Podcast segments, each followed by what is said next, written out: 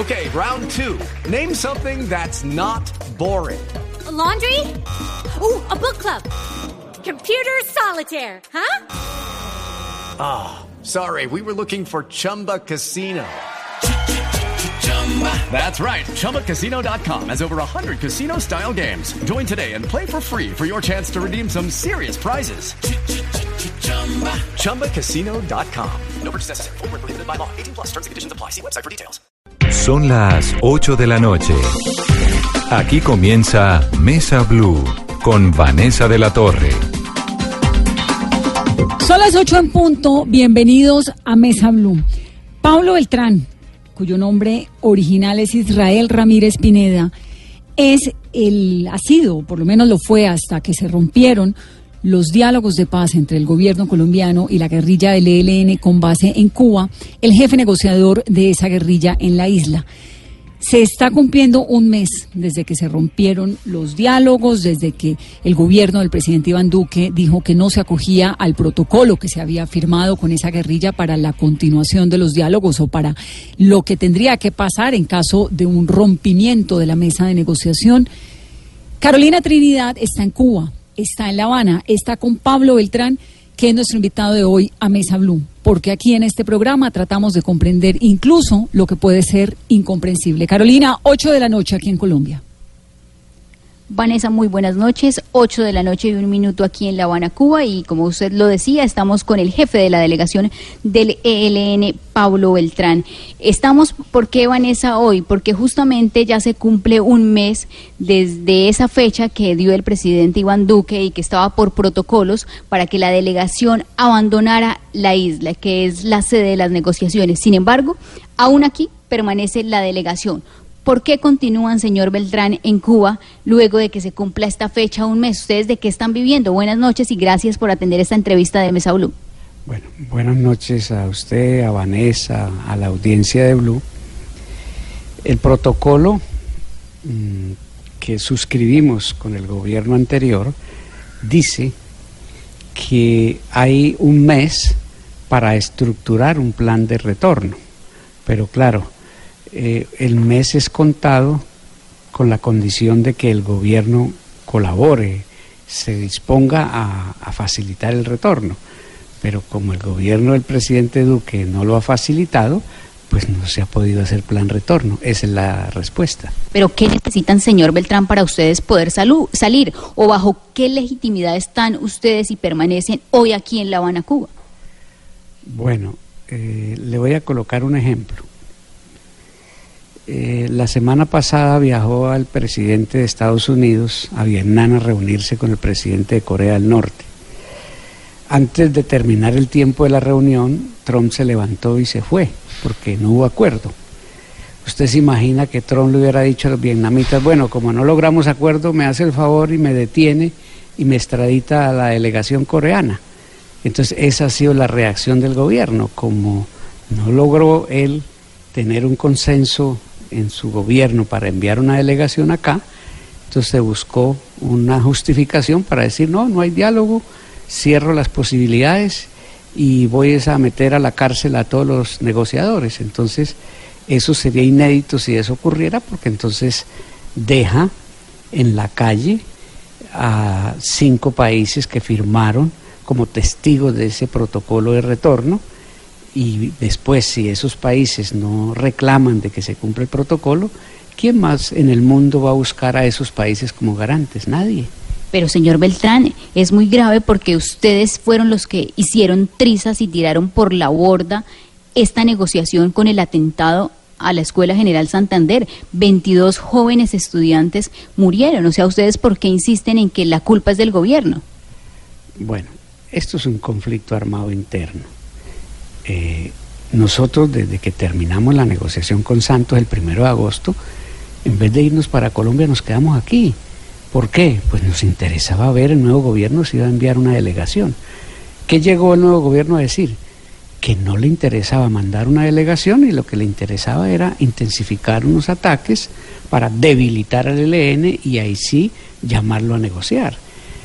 Entonces nosotros, pues lo que hemos es resistido ataques en estos siete meses. Sin embargo, nosotros, incluso creo que un vocero del gobierno, no sé quién, dijo, bueno, tengo que reconocer que el ELN en este tiempo ha hecho 24 liberaciones. Hicimos un cese de fin de año. El gobierno dijo, no, no me importa ese cese y lo sigo atacando. Entonces, Mm. Pero- aquí no es solamente que el ELN ataca, sino que el ELN también vive defendiéndose. Señor Beltrán, buenas noches. Vanessa de la Torre aquí en Bogotá. Buenas noches. Pero, ¿por qué el atentado de la escuela de General Santander? Digamos que a estas alturas, creo que la gran pregunta que se hace el país es, ¿por qué? Bueno, mire, eh, yo le comento hechos graves que ocurrieron antes. En pleno cese de fin de año, que el gobierno dijo que no lo iba a respetar, que no, no, no lo iba a corresponder, un campamento nuestro le descargaron dos toneladas y media de bombas. Eso, eso es lo, el promedio de los bombardeos. Entonces yo no estoy en Colombia desde mayo del año pasado, pero yo entiendo de que si nosotros recibimos ataques, no nos pueden pedir de que no haya acciones de respuesta, porque entonces lo único es que nos atacan y entonces nos dejemos atacar hasta que nos acaben. Esa no va a ser la actitud del ELN. O sea, señor Beltrán, que si los siguen atacando en esta ofensiva del gobierno y de las fuerzas eh, militares colombianas, ¿podemos esperar los colombianos otro atentado como el de la Escuela General Santander? Porque esa, según usted, es la dinámica. Pues vea, lo que nosotros le hemos mandado a decir al presidente Duque es esto. Si usted tiene eh, objeciones a los acuerdos que hicimos con Santos, nombre su delegación, mándelos a la mesa y traiga las objeciones y acá se miran. Y la manera de hacer estos diálogos es en medio de un cese que ambas partes se comprometan a respetar, un cese bilateral. Esa es nuestra propuesta, porque si hay una dinámica de guerra y de confrontación, ¿quién dijo que una guerra se acaba con otra guerra? Eso ya está probado que por ahí no es. Ahora, ¿por qué ustedes, si estuvieron sentados en una mesa previa de negociación, inicialmente en Ecuador, luego se traslada a La Habana, y estuvieron casi que a punto de firmar un cese bilateral durante la administración anterior de Juan Manuel Santos, no lo firmaron?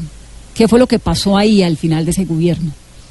Sí, nosotros hicimos con ocasión de la venida del Papa Francisco un cese bilateral de 101 días, que fue una experiencia positiva. Quedaron unos protocolos eh, que fue a, gusto de ambas partes sobre cómo respetar y desarrollar ese cese. Y cuando, finalizando el gobierno Santos, quisimos partir de esos protocolos para desarrollar un segundo cese bilateral que el presidente Santos dejara instalado para este gobierno, la sorpresa nuestra fue que lo que habíamos acordado en 2017 para el primer cese bilateral, la delegación del gobierno lo comenzó a desconocer, o sea, comenzamos una discusión desde atrás. La de, que, del gobierno supuesto, Santos. Claro, entonces, eh, ¿qué ocurrió? Que tan pronto hubo la segunda vuelta de las elecciones presidenciales, el grueso, y ya quedó claro de que ganaba el presidente Duque, entonces el grueso de la delegación del gobierno anterior comenzó a actuar más en función de los planteamientos de Duque, pudiéramos decir, traicionó a Santos y echó por la borda lo que se había avanzado. Por eso no se pudo pero hacer ustedes tuvieron, cese bilateral. Pero yo recuerdo perfectamente que hubo un momento al cierre del gobierno Santos en el que ya estaban a puertas de firmar un cese bilateral. No recuerdo si era definitivo o no, pero digamos que era como un mensaje muy contundente para recibir al nuevo gobierno con una mesa establecida y por lo menos con una señal de que había una voluntad de paz. ¿Por qué en ese momento no se hizo? Por lo que le acabo de decir, Vanessa, porque nosotros partimos de que había que construir sobre lo construido, que eran los protocolos del primer cese, y afinar lo que faltaba. Incluso yo hice un balance en ese momento de que teníamos un 90% del acuerdo. Pero realmente fue una dinámica muy difícil que nos quedamos sin interlocutor y no pudimos completar el 10% que faltaba para tener un segundo cese bilateral activado cuando llegara este gobierno. Y esa, eh, ese atentado de la Escuela General Santander, que rompió definitivamente, por lo menos lo que había incipiente en esa mesa de diálogos, ¿fue planeado desde hace cuánto? Bueno, yo le decía, yo estoy aquí desde mayo del año pasado, cuando vinimos de Ecuador, y lo, primer, lo primero que fue el compromiso que hicimos con los garantes, tanto en Ecuador como acá, era que esta delegación se remitía exclusivamente a su tarea de paz y negociación. O sea, nosotros estamos liberados de conocer o tener que ver con actividades del ELN en Colombia, entonces yo no, no tengo esa información que usted me dice. Pero hubo, Señor Beltrán. eh, perdón, Caro, termino, que quiero terminar un poco este segmento porque lo que entiendo es que el atentado de la Escuela de Cadete General Santander fue planeada desde hace un año, ¿verdad? ¿Eso es verdad? No, no les sabría decir porque pues yo lo que he escuchado es lo que escuchan todos los colombianos, eh, escucho los vigilantes, la gente, o sea, aquí, pero es, entiéndame que nosotros acá no tenemos esa comunicación, no tenemos ese conocimiento y no tenemos por qué tenerlo, porque fue el compromiso que hicimos, que nos íbamos a dedicar exclusivamente a los asuntos de la negociación de paz. Es decir, que ustedes no sabían del atentado, señor Beltrán. Por supuesto que no sabíamos. Y usted como jefe de la delegación del ELN que busca y que insiste, que tiene, dice, voluntad de paz, usted hoy, aquí lo está escuchando toda Colombia, le pediría perdón y se arrepentiría de lo que sucedió a estas 22 familias colombianas que fueron las víctimas de este atentado. Bueno, mire, todos los dolores valen. O sea, los dolores de los familiares de los que murieron en ese ataque, los dolores de los familiares del otro lado que mueran en el ataque, en, en muchos ataques, no me voy a referir a ninguno. Entonces, lo, cuando a mí me mandan acá, es a buscar una solución política del conflicto. La agenda que firmamos con Santos dice muy claro, vamos a terminar el conflicto armado interno, vamos a sacar la violencia de la política. Esa es la salida, pasar la página de la guerra. Pero mire, que hay mí- a mí- ataques, que hay dificultades, pero eso no nos va, no nos saca del camino de buscar una solución política. Que es lo que Pero no corresponde, pero, hay un... Adelante, ¿Me, Carolina. me dice qué? Sí. Pero no pide perdón a estas familias, señor Beltrán. Bueno, mire, lo que hay que hacer es que haya un nunca más frente a estas cosas. Y un nunca más frente a estas cosas es que ambas partes nos sentemos a de verdad acabar este conflicto interno. Hay, hay algo que me parece muy difícil de comprender, es que usted me dice que no sabe cuánto tiempo se estaba, ah, eh, hace cuánto tiempo se estaba gestionando el atentado de la Escuela de Cadete General Santander, que fue tan determinante, que usted estaba ya en una mesa de negociación. ¿Cómo los colombianos vamos a entender que el ELN está negociando algo que el resto de la guerrilla no está acatando? ¿Sí me entiende? O sea, ¿qué tipo de comunicación hay entre usted y, por ejemplo, Alex Pablito, que es tan guerrerista, o qué tipo de determinación o de, o de acatar las órdenes que usted como comandante y como jefe del equipo negociador en Cuba da para el resto de la guerrilla. ¿Cómo habrían, ¿Por qué habríamos de creer en una guerrilla que, aparentemente no le hace caso a la jerarquía? ¿O sí? Bueno, cada acuerdo que hemos hecho en esta mesa lo ha respetado íntegramente todos los frentes del ELN.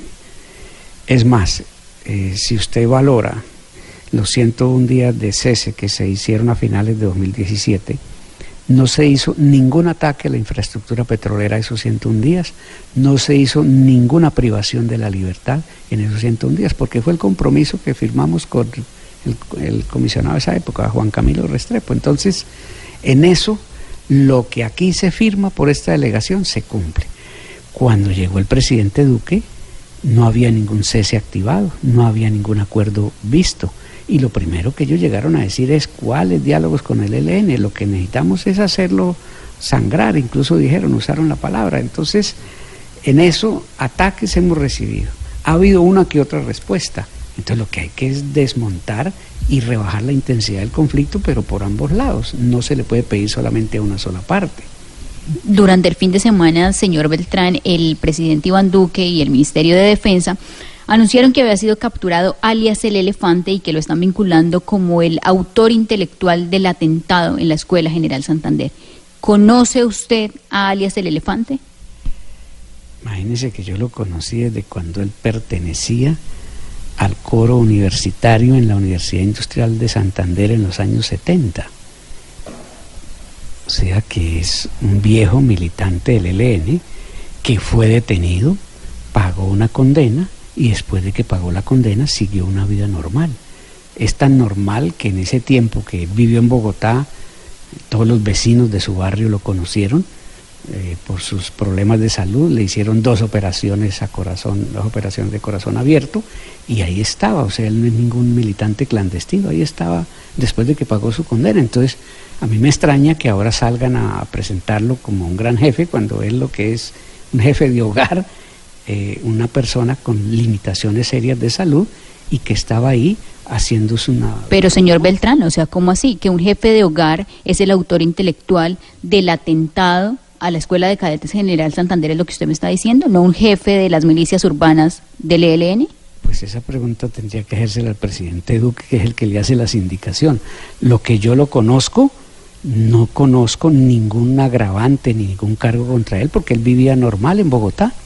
¿Quién es el, el autor de la Escuela de Cadetes del atentado, señor Beltrán? ¿Me repite, por favor? ¿Quién es el autor intelectual del atentado a la Escuela de Cadetes General Santander? Bueno, yo lo que he visto en la prensa es que el que iba manejando el carro era una persona que militó en su momento en, la, en las estructuras nuestras en el oriente colombiano, eso es lo que yo conozco acá. ¿Y usted se entera de esas cosas por la prensa? O sea, ¿usted no tiene una comunicación directa con quienes hacen los atentados y con quienes hacen la guerra en Colombia? Pues como le ocurre, no le digo que hicimos un compromiso de que cuando llegamos a estas delegaciones de paz nos delegábamos totalmente las actividades del ELN en Colombia. Eso fue un compromiso. Pablo, pero usted nos cuenta que, que, digamos, no saben quién es el autor, que no sabían nada del atentado, también nos cuenta de los ataques que ustedes han recibido, pero usted desde su lugar hubiese estado de acuerdo con un atentado de esta magnitud? Ahora, en estos días un periodista extranjero me preguntó eso mismo de esta manera. Eh, ¿por, qué, ¿Por qué ese ataque? ¿Yo qué calculo acá? Pues ese ataque quiere decir que un, un trabajo previo de inteligencia que a mí me llama la atención porque yo escuché a un policía de los que estaba de guardia que dijo, no, pues nosotros dejamos entrar ese carro porque era igual al de un general, entonces por eso no le poníamos mucho problema y por eso le entraba y daba vueltas. Entonces, quiere decir que eh, en ese ataque hubo una inteligencia previa, se aprovecharon unas vulnerabilidades y eso es lo que explica por qué ese y no otro. Ahora, después de este episodio de que la mesa de diálogos tuvo pues esa fractura, no sé si es irremediable, ¿está el ELN interesado en continuar unos diálogos de paz con el gobierno colombiano? Por supuesto, incluso usted ahora en la presentación decía que, que nosotros ya no operábamos como delegación. Y yo le aclaro una cosa, a mí como jefe de esta delegación me, me nombró un congreso, los congresos en el ELN se demoran 10 años, entonces yo tengo 10 años de gestión, apenas llevo 4, y si este presidente en este momento no quiere nombrar su delegación, de pronto más adelante la nombre. Entonces nosotros no nos desactivamos como delegación de paz y vamos a seguir buscando que, que no se abandone la solución política del conflicto. Y en el ELN lo que ha dicho nuestra dirección es que pese a todas las dificultades, mantenemos y por eso nos hemos mantenido aquí como delegación, no solamente porque no quieran que regresemos, sino que incluso si hubiera unas condiciones para regresar, regresarían unos, pero otros quedarían también trabajando porque no se apague esta llama y para que no quede el mensaje de que el ELN se levantó de la mesa. Esa no es la instrucción que nosotros tenemos. Pero ¿qué condiciones, señor Beltrán, le pediría o le exigen ustedes hoy al gobierno para decir, mire, salimos mañana, pasado mañana, en 15 días, pero que no sigan dilatando, porque ustedes ya no son negociadores, en este momento no hay un acuerdo, no hay una mesa? Pues vea, la voluntad del ELN para buscar una solución política no la va a determinar eh, el presidente Duque o el expresidente Uribe. No, eso es una autonomía del ELN. Ya ellos son los que tienen que decidir cuándo van a la mesa, ¿cierto? Y eso no solamente lo van a decir porque quieran, sino que también hay presiones de la sociedad colombiana para que haya continuidad del proceso de paz, para que se cumplan los acuerdos. No sé si hay presiones. ¿Usted ha, visto cómo se le subió la popularidad al presidente Duque desde que rompió los diálogos con ustedes? Es decir, hay un descontento y un rechazo generalizado del país al ELN. Lo que se le aguantó a las FARC en los diálogos de paz ya no se le aguanta al ELN. Se lo digo porque lo estoy leyendo en Twitter. Somos la principal tendencia en este momento en Colombia. Y no hay un solo mensaje positivo. Es decir, hay un rechazo total. ¿Ustedes saben eso? Sí, claro. Y mire, le digo una cosa, Vanessa. ¿Y le importa? Si el, pues claro que me importa, porque es que todos somos colombianos. A mí me importa lo que eh, piensen los demás compatriotas. Pero no hacen nada por cambiarlo. ¿O sí? Bueno, ya le explico, mire. ¿Cuál es la versión que nosotros tenemos de por qué Duque subió 20 puntos? Por las bravuconadas con Venezuela y por la reacción que tuvo al ataque nuestro. Por una cosa que yo llamo es una desgracia. El que más le tira duro a la paz sube más en las encuestas en Colombia sino cómo se volvió popular Uribe con Santos, de esa manera. Entonces, eso ya le funcionó a Uribe, entonces Duque también lo está buscando.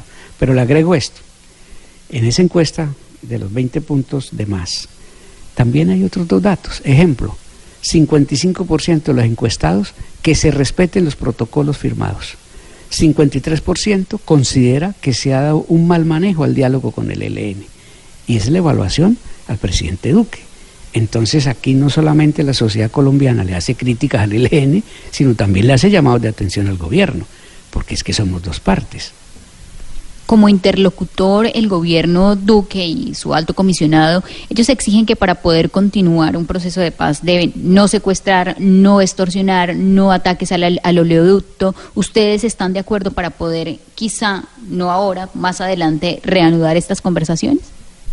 Bueno, si usted quiere vender una casa y su casa vale 100 millones, pero usted pide mil, es una manera de decir que no la quiere vender. Entonces esa ha sido la táctica del gobierno, colocar cosas imposibles, trazar líneas rojas para decir, si ve, que es que yo le digo al ELN que desaparezca para sentarme a negociar y como no quiere desaparecer, entonces yo no negocio.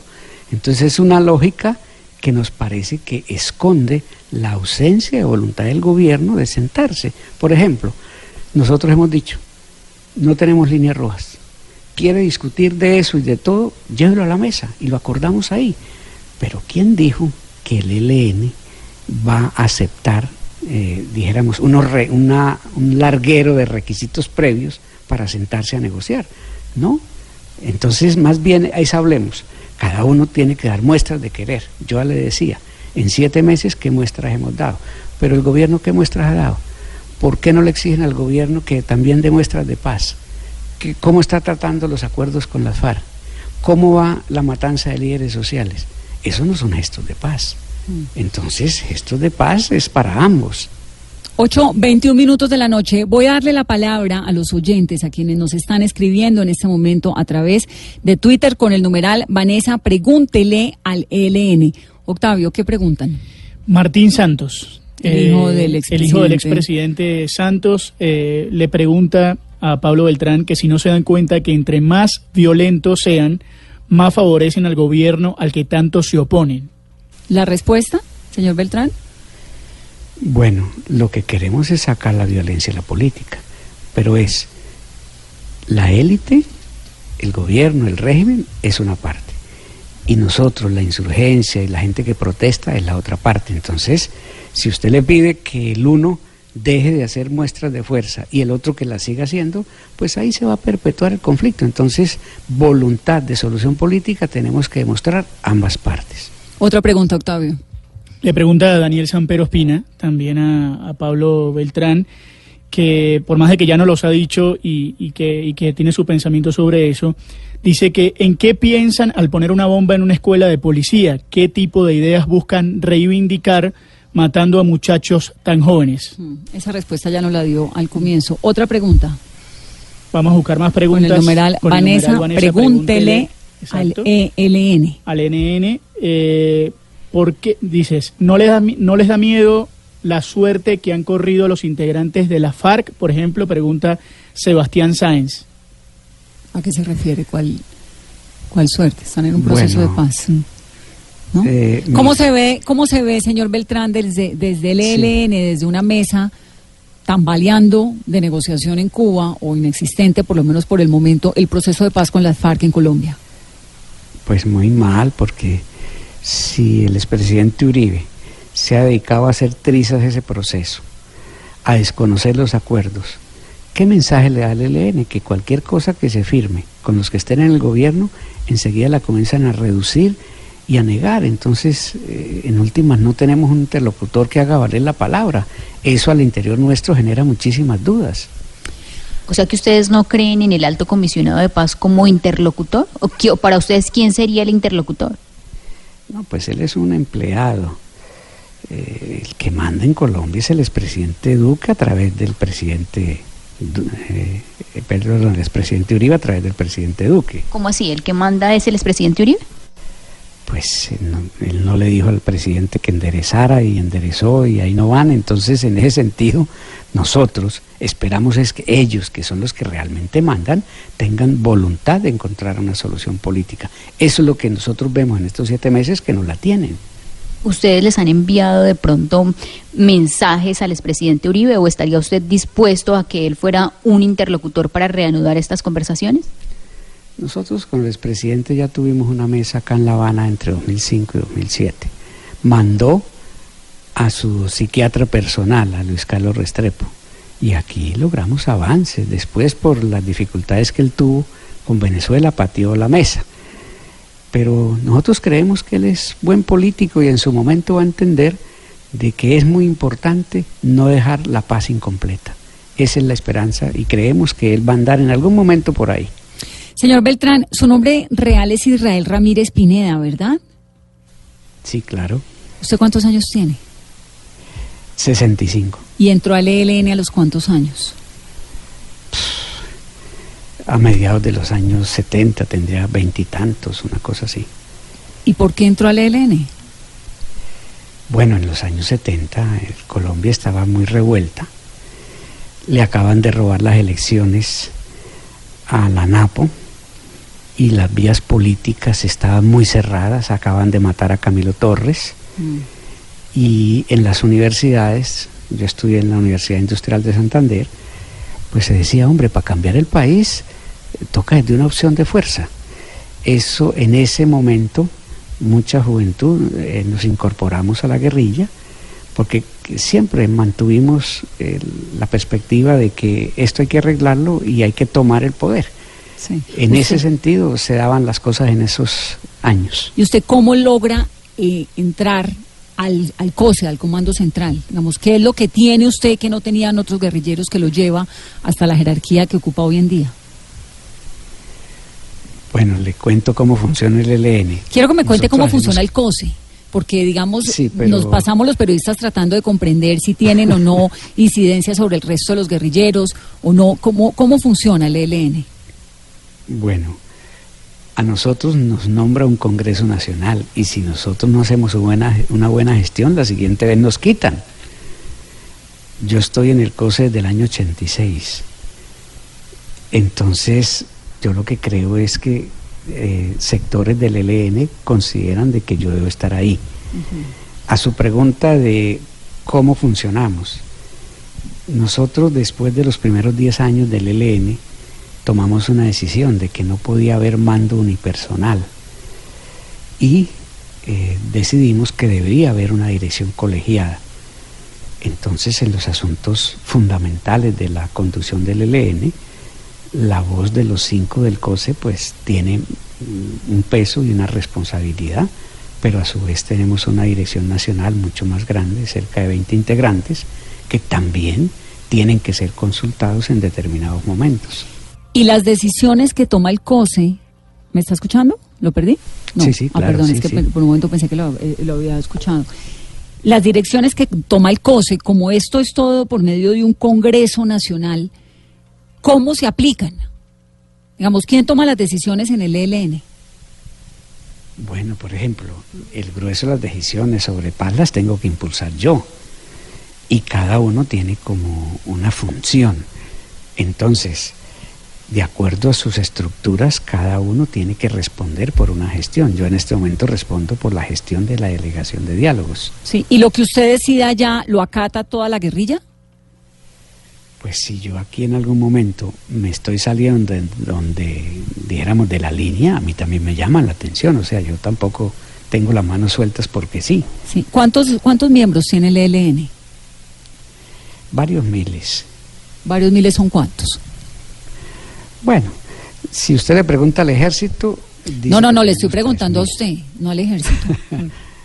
No, pues primero yo no le puedo decir el dato actualizado, pero yo le digo que varios miles.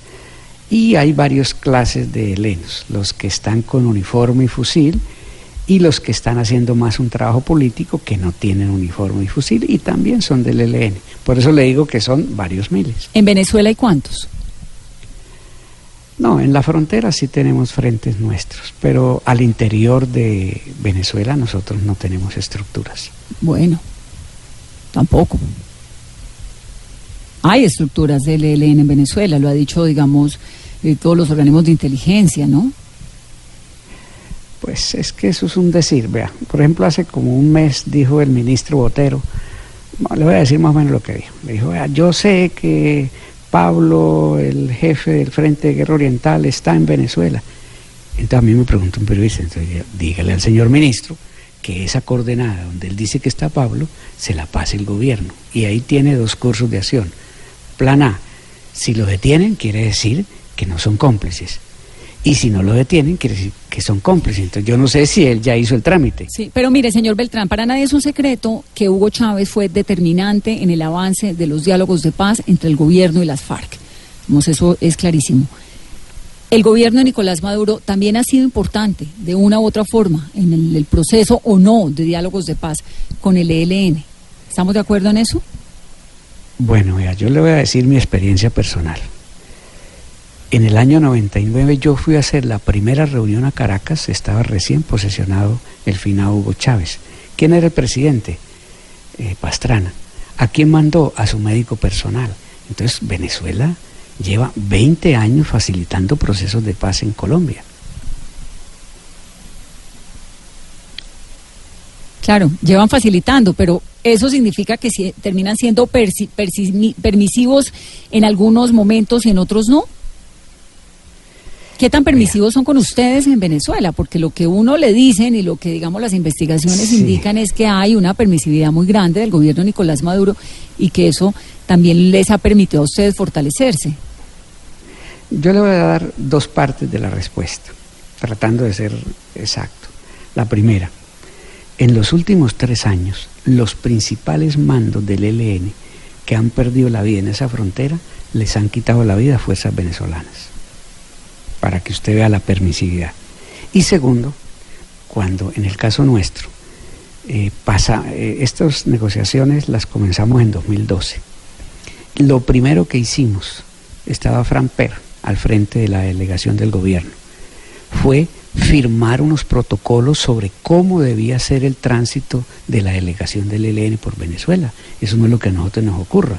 Entonces hay unos protocolos de cómo se hace el tránsito, cómo se hace el transporte, y eso están firmados por cinco países. Eso es la otra parte de los protocolos que se llama protocolos de desplazamiento y funcionamiento. Entonces, cada cosa, cuando yo voy a la frontera y me reciben fuerzas de seguridad venezolana, me llevan a un aeropuerto, por ejemplo, una vez una reunión en Manaus, Brasil, pues va la delegación a la frontera, la reciben fuerzas de seguridad de Venezuela, vamos a un aeropuerto venezolano y en un avión vamos a Manaus. Eso no es una ocurrencia de nadie, eso es un acuerdo y está escrito. Bueno, pero eso sí tiene todo el sentido, porque eso es en medio de un proceso, ¿no? De unos acuerdos. No, yo no le estoy preguntando en medio del acuerdo que es la legalidad, le estoy preguntando en medio de esta situación tan complicada que tiene Colombia con Venezuela, ¿qué tan permisivo es el gobierno de Nicolás Maduro con el ELN? ¿Qué tan cierto es que hay campamentos del ELN en Venezuela que trafican con el oro de Venezuela, que tienen su espacio montado en Venezuela? Bueno, vea, yo le digo, Venezuela era garante de esta mesa de negociaciones hasta el día 23 de febrero. Cuando se rompieron las relaciones diplomáticas, quiere decir que en, en términos operativos ya Venezuela deja de ser país garante. Entonces ese es el impasse en que estamos en este momento, que no estando Venezuela como país garante, con el gobierno de Duque tenemos que mirar cómo se va a buscar una manera alternativa de practicar el protocolo de retorno. Eso es, en eso es que el gobierno debe colaborar. Y ya frente a la otra cosa, que si nosotros estamos por allá donde desemboca el Orinoco, que si estamos por allá en otra parte, pues eso son decir. Uno tiene que decir fuentes de inteligencia. Sobre eso hay mucha guerra mediática, mucho fake news.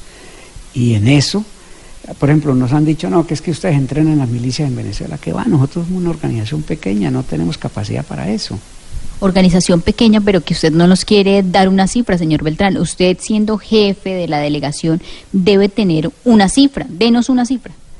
Ya le dije que varios miles. Y además, eh, nosotros somos una organización que está en guerra y esos también son secretos que hay que preservar. Pero esos varios miles son mil, dos mil, tres mil. Varios miles, póngale más de tres mil, si quiere un dato más exacto. ¿Más de tres mil uniformados? No, no, no, el total. ¿Y Pero esa cifra, señor Beltrán, ha crecido luego de la firma del acuerdo de paz y del aumento de las disidencias de las FARC, o ustedes se mantienen? Yo creo que nosotros nos mantenemos. O sea, las bajas se hacen nuevas escuelas de incorporación y se reponen, pero no hay un gran crecimiento. ¿Cómo son esas nuevas escuelas de incorporación? ¿Quién puede entrar? Todo el que quiera. O sea, en el ELN nadie se va forzado, ni nadie permanece forzado. Usted pide entrar y si cumple los requisitos entra y se cansó, dice, oiga, yo me quiero ir, pues se va. Desde que comenzó el proceso de desmovilización o eh, de reinserción más bien de los guerrilleros de las FARC, ¿algunos de esos guerrilleros disidentes han pedido pista en el ELN? Ni han pedido ni nosotros los hemos llamado. ¿No? No, no, porque es que somos dos ramas distintas. Entonces, eh, históricamente somos dos guerrillas distintas y preferimos ser buenos amigos más que es que el uno le pide entrar al otro. Eso no funciona. ¿En qué son distintos? ¿Me repite, por favor? ¿En qué son distintos ustedes y las FARC, cuando existían las FARC como guerrilla? Sí, sí, yo creo que el país lo sabe, en cada parte lo sabe. Eh, siendo guerrillas revolucionarias tenemos vertientes ideológicas diferentes, manera diferente de ver las cosas, de hacer las cosas tenemos algunos objetivos comunes, pero básicamente somos fuerzas diferentes. 8.36, voy a hacer una pausa en esta conversación. Carolina Trinidad está en Cuba, estamos Octavio Sasso y yo aquí en Bogotá, estamos haciendo esa entrevista con Pablo Beltrán. Regresamos en momentos. Numeral, Vanessa, pregúntele al ELN, ya volvemos.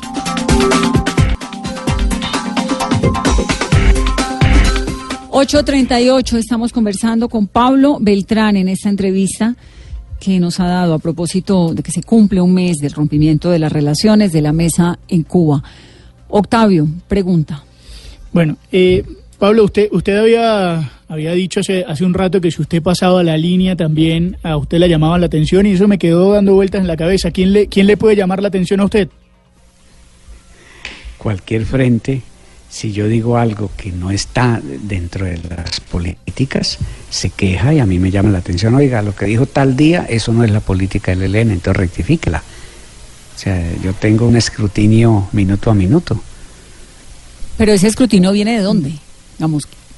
Pues eh, interno, interno, porque si bien a mí me nombran, yo no puedo hacer lo que yo quiera porque me nombraron, ¿no? Pero no me dijo al comienzo de esta entrevista que lo que usted hacía en Cuba no tenía nada que ver con las decisiones de guerra y otras decisiones que se tomaban adentro. Entonces el rasero es para un lado, pero no para los dos. Sí, pero como yo soy vocero público, yo tengo que mantenerme en unas políticas, no me puedo salir de ahí. ¿Quién es alias Pablito? Bueno, él es uno de los mandos destacados del Frente de Guerra del Oriente colombiano. ¿Y él tiene intenciones de un proceso de paz? Hace poco él sacó una, entrevista que se repartió en video y se la resumo. Él dice, hombre, no cuenten con el ELN para someternos, pero para una solución política sí. Entonces eso me parece que es un buen resumen de lo que está planteando. ¿El atentado a la Escuela General Santander lo planeó Pablito? Eso sí es una conjetura que yo no puedo firmar. No, es una pregunta. No, no, no, no, no conozco y no creo. ¿Y se hizo desde territorio venezolano? ¿no? Porque yo entiendo que el compañero que murió ahí vivía en Bogotá, eh, no sé, el carro fue de matrícula de Arauca o algo así. Entonces yo no sé de dónde han sacado la historia de que algo viene de Venezuela, ¿no? Yo no, no, no he visto en la prensa ninguna cosa contundente que demuestre eso. Mire, hay un tema que preocupa profundamente y son los atentados al sistema petrolero de Colombia. Según las cifras de la Asociación Colombiana de Petróleo, en las últimas tres décadas se han derramado cuatro millones de barriles de petróleo por cuenta de los ataques del ELN a los eh, oleoductos. Lo poco que conozco de usted es que usted estudió ingeniería de petróleos algunos semestres, ¿no? En la Universidad Industrial de Santander. No, yo terminé las materias y cuando me iba a graduar, estaba terminando el proyecto de grado, me expulsaron. ¿Y por qué lo expulsaron? Eh, pues en esa época había mucha movilización estudiantil y me confundieron por otro y me expulsaron y ya después yo seguí mis actividades políticas y la universidad me volvió a llamar y dijo, oiga, nos equivocamos, no era con usted, pero entonces yo ya no quise regresar. Ahora, usted que es un hombre que conoce cómo funciona la infraestructura del petróleo en Colombia, lo importante que es para la economía, pero sobre todo el daño ambiental que implica cada uno de esos eh, atentados a los oleoductos, porque esto es como si la tierra se chupara el petróleo, ¿no? Como, como que se lo metieran las entrañas y recuperar eso es muy complicado. Explíqueme por qué el ELN hace atentados contra la infraestructura petrolera. Bueno, voy a comenzar por la última parte en la mesa de negociación. En el cese bilateral de fines de 2017 hubo el compromiso de que no se iban a hacer los ataques y se, se cumplieron. ¿Qué quiere decir? Eso no es una línea roja para el ELN. Cuando se hizo el segundo intento para un cese bilateral ya finalizando el gobierno de Santos, nosotros pusimos en la mesa al jefe de la delegación del gobierno, a Gustavo, él dije, bueno, Gustavo, vamos a afirmar que no se vuelve a atacar, pero entonces vamos a discutir unos ajustes a la política petrolera, porque consideramos de que como está no es y ese es el motivo de los ataques. Entonces, si ustedes como gobierno quieren que no haya ataques, entonces pregúntenme a mí cómo vamos a hacer esos ajustes y no es lo que diga el ELN pregúntele a la gente de las regiones, pregúntele a los sindicatos, pregúntele a los colombianos qué hay que ajustarle a esa política. Y por ahí nos vamos entendiendo y nos dejan a nosotros sin argumentos, porque si hay unos ajustes en la política, pues entonces ¿por qué los ataques? Sí, pero es que las, las, los ajustes a las políticas las tiene que hacer es el Estado. Ustedes no son Estado. No, pero fíjese que yo no estoy diciendo, Vanessa, que le pongan bolas solamente a lo que diga el ELN, no. Es, hay que hacer unos ajustes y escuchen la gente. Por eso, y la forma, y la forma de hacer ajustes o de proponer ajustes y de proponer que escuchen a la gente es haciéndole atentados a la infraestructura que termina infectando profundamente y destruyendo, por ejemplo, los afluentes. Con cada uno de los atentados de ustedes hay miles de campesinos que no pueden pescar aguas de los ríos porque están llenos de la mancha negra de petróleo. ¿Eso le parece coherente con lo que defienden? Bueno, le voy a explicar cuáles son las orientaciones. Desde el año 85 nosotros estamos haciendo los ataques a esos oleoductos. ¿Cuál es la orientación? Ah, pero sí reconoce que, son ataques. Sí, claro, por supuesto, son sabotajes. Porque ayer en una entrevista que, esos a Noticias Caracol lo escuché diciendo que eso no era sino abolladuras, fue el término que usó y me sorprendió terriblemente. Ah, bueno. Bueno, le voy a explicar. Entonces, lo que se ha dicho es que se coloque una cantidad de carga explosiva que no rompa, que haga solamente la abolladura para obligar a que cambien el tubo. ¿Qué pasó en el último ataque? Desgraciadamente hicieron un mal cálculo, hicieron una rotura y por eso se produjo el, derrame que todos vimos. Entonces, ¿qué le estoy diciendo yo con esto? Pues nosotros hacemos los ataques reclamando y criticando una política, pero no, no consideramos de que entonces es un asunto que nunca vamos a cambiar. Hemos dispuesto en la mesa de conversaciones propuestas en ese sentido de cambio y esa es la tarea que yo tengo acá. El año anterior hicieron más de 80 ataques a los oleoductos de Colombia, con unas consecuencias nuevamente del medio ambiente que en algunos episodios son irreparables. ¿Los van a seguir haciendo? Ya le decía Vanessa, hemos colocado sobre la mesa una fórmula para no hacerlos más. Y ya probamos en una ocasión que fue a finales de 2007 que palabra que empeña el ELN, palabra que se cumple. Por ejemplo, en este campo cumplimos. ¿Por qué habría de creer el país, la gente que está escuchando esta entrevista, que ustedes tienen algún tipo de voluntad de negociación real con el Estado colombiano si usted me está hablando de los atentados y me está diciendo que van a seguir haciéndolos? Si me dice que no están dispuestos a acogerse a lo que propone el gobierno y es no más secuestros, no más eh, atentados, lo que preguntaba Carolina al comienzo. ¿Por qué? Digamos, ¿cuál es el gesto de paz que el ELN ha mostrado que uno diga, mire, sí, hay que realmente sentarse en una mesa de diálogo con ellos? ¿Por qué? Resulta que nosotros con el gobierno anterior firmamos una, me- una agenda de conversaciones que dice vamos a ponerle fin al conflicto armado por medio de una negociación, vamos a promover unas transformaciones, a acordar unas transformaciones para una Colombia en paz y equidad, vamos a sacar la violencia de la política. Entonces, eso no es solamente eh, cosas dichas al viento, ¿no? Nosotros defendemos que con este gobierno hay que darle la continuidad a esa agenda. Que tenemos diferencias ideológicas eh, largas, distantes, pues por eso es que hay que sentarnos a hablar. Que hay que hacer las negociaciones en medio de un cese, perfecto, es la manera de rebajar la intensidad del conflicto. Que se vayan haciendo las negociaciones de paz y mientras tanto que haya un cese. Esa es la propuesta que hemos colocado ahí en la mesa. Pero, pero señor Beltrán, durante el fin de semana el presidente Iván Duque ha dicho que el único camino que les espera es el sometimiento a la justicia. Es decir, uno ve que no habría de la parte del gobierno ninguna esperanza de iniciar o de reanudar esta mesa de conversaciones. Ustedes regresarían a Colombia, a los campamentos, a uniformarse, a aportar nuevamente las armas o a entregarse a la justicia, porque el presidente ha dicho el único camino es sometimiento a la justicia. Esos son discursos para la galería. ¿En qué sentido? Por allá hace un poco de años el presidente Uribe dijo que iba a acabar la guerrilla en 18 meses. Pues son decires. No, yo pienso que lo que es no son cosas para vivir haciendo amenazas o insultos, no. ¿Y, y qué tal que nosotros nos pusiéramos a colocarle condiciones a Uribe y a Duque para sentarnos a negociar? Pues saldría una lista muy grande, ¿cierto? Por ejemplo, la primera que yo haría es quite los nueve generales implicados en falsos positivos y que usted los puso en la cúpula militar porque no representan bien toda la institución, entonces con ellos no nos sentamos a hablar.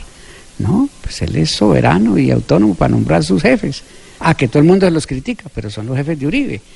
Entonces nosotros no vamos a colocar, a colocar condiciones. Lo que decimos es, hagamos una solución política, pasemos la página de la guerra. Ah, que el ELN se va a rendir con las amenazas de Duque, pues que se las ahorre. Que va a mandar una delegación, aquí estamos. Que hay que regresar a Colombia, pues una parte regresará, pero la otra parte no, porque nosotros hemos dicho que no nos vamos a levantar de la mesa como una manera de decir que no abandonamos el camino de buscar una solución política. Es decir, ¿usted se va a quedar en Cuba? Pues si mi dirección me dice que me quede, yo me quede. Si me dice que regrese, yo regreso. Yo soy materia disponible. ¿Y usted sabe que está poniendo en problemas al gobierno cubano? Bueno, el que puso en problemas al gobierno cubano es el gobierno de Colombia, que lo invita a ser garante, lo llama a que acoja la mesa en mayo del año pasado, firma un protocolo con él que dice que en caso de que no haya más negociaciones, ese gobierno ayuda al retorno del ELN y ahora le dice, no, yo no lo ayudo y le pido es que me lo entregue, o sea, le pide que pase de ser garante a ser policía. Entonces, ese es el que está poniendo en apuros al, al, gobierno de Cuba. ¿Quién es su interlocutor en el gobierno cubano? La Cancillería. ¿Y la Cancillería qué le o sea, dice? El Ministerio de Relaciones Exteriores. ¿Y el, el canciller que ellos, les dice? Bueno, los garantes encabezados por Noruega y Cuba dicen que van a insistirle al gobierno para que cumpla con el protocolo de retorno. Eso es lo que nos dicen. ¿Y mientras tanto ustedes pueden permanecer en Cuba? Sí, claro. Mientras tanto dicen, no, pues mientras que el gobierno cambie posición pueden estar acá. ¿De qué viven Nadie en Cuba? Lo que le preguntaba Carolina al comienzo de esta entrevista. ¿De qué viven? ¿Me repite? ¿De qué viven en Cuba? Vamos, ¿quién les paga? ¿La mesada? ¿O cómo? Si usted quiere salir hoy a la bodeguita del medio, ¿puede salir? no, tratamos de no salir mucho. ¿Pero podría? ¿En qué sentido? Sí, sí. Pero entonces, ¿de qué es el asunto? Cuando, cuando el gobierno le pidió, el gobierno de Colombia le pidió al gobierno de Cuba que alojara la delegación, los protocolos de estadía dicen que todos los gastos de funcionamiento de las delegaciones los cubre el país garante. Es decir, Cuba los Eso está, escrito. Sí, claro, eso, eso está escrito en los protocolos. Cuando estuvimos en Ecuador, el gobierno de Ecuador corrió con todos los gastos de alojamiento, alimentación, transporte, seguridad, salud, porque ese, ese es ser garante, apoyar. Señor Beltrán, ya que habla usted de temas de, salud, ¿cuál es el estado de Nicolás Rodríguez eh, hace mucho tiempo no lo hemos visto, cada cuánto lo ve, cada cuánto hablan, y qué opina él frente a la situación actual del proceso pues está preocupado de ver de que mm, el gobierno manda una delegación del ELN acá después de que vinimos de Ecuador y ahora incumple los compromisos firmados. Eh, yo lo veo muy de cuando en cuando, él sigue haciendo unas terapias que se le informaron al gobierno anterior y esperamos de que te las termine pronto y regrese. Pero él, eh, su estado de salud, ¿cuál es? ¿Está muy grave, estable o qué podemos esperar? De 1 a 10, 8. Está bien. Pues cuando usted le ponían 8 en la escuela, ¿cuánto era? Estábamos bien, era una buena nota. Eh, señor Beltrán, hablemos ahora de qué hace la delegación. Si no hay una mesa, ¿qué hacen? ¿Usted se levanta y qué hace? Pues mantenemos muy ocupados por esto. Viene mucha gente de Bogotá. ¿Quiénes vienen? Ah, bueno, eso sí me lo reservo. No, señor Beltrán, o sea, ustedes tienen reuniones, yo sé que con los países garantes, pero hay emisarios no solamente del gobierno, sino sectores afines a la paz. ¿Ha recibido visitas de pronto de exnegociadores de las FARC o miembros de las FARC? No, la última visita la tuvimos creo que en Quito, acá no. ¿Pero con quién se reúne? Viene prensa como usted vienen investigadores de las universidades, vienen políticos. Los únicos que no pueden venir son senadores porque no les dan permiso, pero cuando había permiso venían. ¿Se ha reunido usted con el actual presidente y el expresidente Raúl Castro? No, no, no, ellos mantienen muy ocupados. ¿Cuándo fue la última vez que vio a Raúl Castro? En mayo del año pasado. Mm. No, perdón, eh, del antepasado, del 17. Pablo, según entiendo, ustedes desde Cuba eh, no pueden planificar ningún, ningún atentado terrorista, es decir, ustedes no pueden hacerlo desde ahí. Si la dirección de, de la que usted habla eh, planifica un atentado terrorista, ¿usted puede oponerse? Pues claro, porque, por ejemplo, que yo vea algo que sea inconveniente, eh, por ejemplo, nosotros por reglamento no podemos hacer ataques que afecten a civiles. Y si se hace un ataque y no se calcula el daño a civiles, quiere decir que está mal programado, está mal conducido. Pero ¿y entonces por qué hicieron, si dice que no, está, porque no se opuso al ataque de la Escuela General Santander? Ahora, ahí no había civiles. Pero pudo haber. Eran estudiantes, eran estudiantes, era una universidad de policía, señor Beltrán. Pues la policía en Colombia, usted viera las veces que nos ha bombardeado las veces que ha hecho falsos positivos. No le ha sacado hasta los ojos a los estudiantes con esas granadas. O sea, no son las monjas de la caridad. O sea, ¿usted está justificando que porque no son monjas de la caridad los estudiantes podían ser víctimas de un atentado? Pues en Colombia no hay la policía que baja los gatos de los árboles como por allá en Europa, o que solamente coloca partes de tránsito. Hay una policía militarizada. Se nos está acabando el tiempo. Quisiera eh, primero comprender de dónde sale ese autocontrol suyo. Porque ¿En qué sentido? En que se mantiene tranquilo, en que le dice uno todo lo que le comenta la gente, en Colombia opinan esto, en que obviamente pues es una situación, un señor con un país encima odiándolos, y usted siempre está tranquilo bajo control. ¿Ese entrenamiento es de dónde? Bueno, lo primero es que cuando a mí me pusieron de vocero, hace muchos años, el comandante Manuel Pérez dijo, hombre, la mejor manera de uno ser vocero es nunca decir cosas que no sean ciertas. Siempre ciñase a la verdad. Pero Y aquí no me ha dicho toda la claro, verdad. No lo diga. Aquí no me ha dicho toda la verdad. Usted sabe que lo de los campamentos y la presencia del ELN en territorio venezolano, es decir, lo sabemos usted y yo y lo sabe todo Colombia, ¿no? Pues yo le digo que, que eso no es tan así. Yo quisiera que usted mandara algún equipo la- a la frontera para que viera eso cómo yo, está de yo complicado. conozco perfectamente esa frontera y yo sé lo que estamos, lo que le estoy preguntando, pero no me lo quiere aceptar. Pero el, ahora que tal vez caiga el gobierno de Nicolás Maduro, ¿no le preocupa? Bueno, pues es una decisión de los venezolanos. Lo que a mí no me gusta es que lo tumbe Trump. Pero si los venezolanos dicen que no quieren más a este presidente y quieren a otro, pues es una decisión de ellos y hay que respetarla.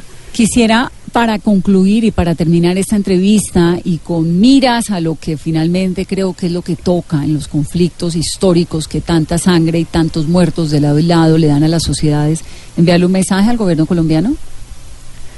Sí, que la vía es un compromiso del gobierno, para eso es gobierno.